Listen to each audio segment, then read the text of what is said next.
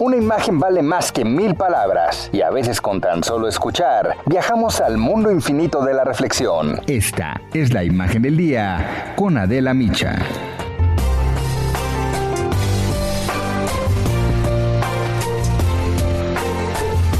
Hoy en el mundo vivimos todos una Navidad distinta, atípica y solitaria, con el coronavirus como protagonista y la pandemia al alza en todo el planeta.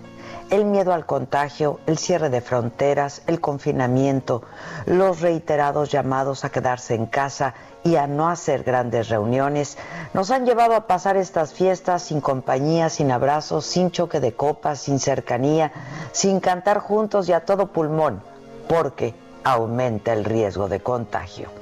Y es que la forma en que estábamos acostumbrados a celebrar estas fiestas, hoy sería el escenario ideal y fatal para la transmisión del virus. La Navidad sin duda es la fecha más entrañable en la que tradicionalmente las familias nos reunimos en un gran festejo de risas, alegría, comida, bebida, regalos y fiesta. Y a veces es de hecho la única oportunidad para estar todos juntos, los abuelos, los padres, los hijos, los hermanos, los tíos y los amigos. Pero este año no podrá ser. El fantasma del COVID-19 y el miedo de llevar el virus y contagiar a los que más queremos se impuso. A unos más, a unos menos, pero es innegable que la pandemia del coronavirus nos ha marcado y superó con toda ficción. La pandemia llegó en primavera y su furia, que ha dejado destrucción, muerte, caos, pobreza, desempleo y confusión, esa no para. El Vaticano ha reconocido que estas navidades son diferentes.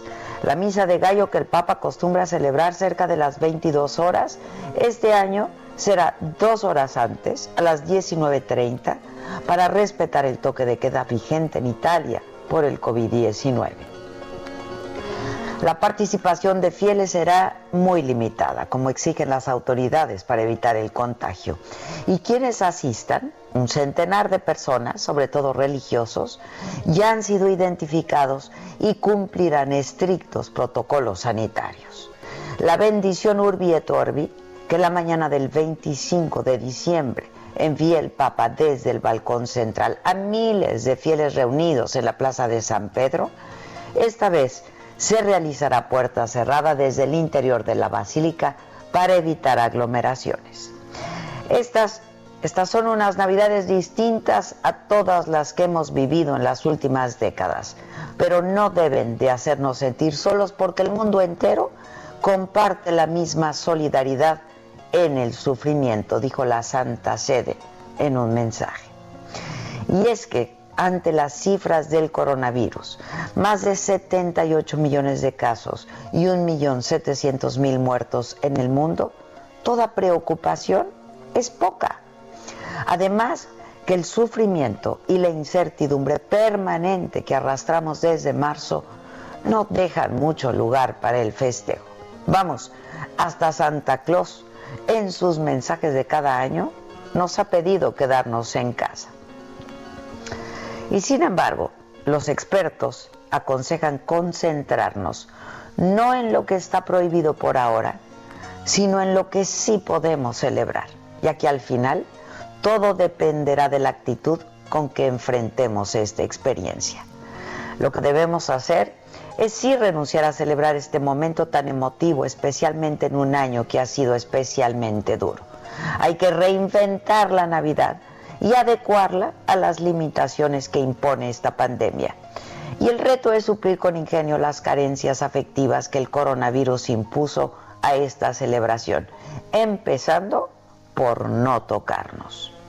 La Navidad del 2020 será más íntima, menos ruidosa y consumista. En cierto modo, dicen los especialistas, la pandemia va a hacer que recuperemos al menos por un año, el profundo sentido de la Navidad y de otras tantas cosas.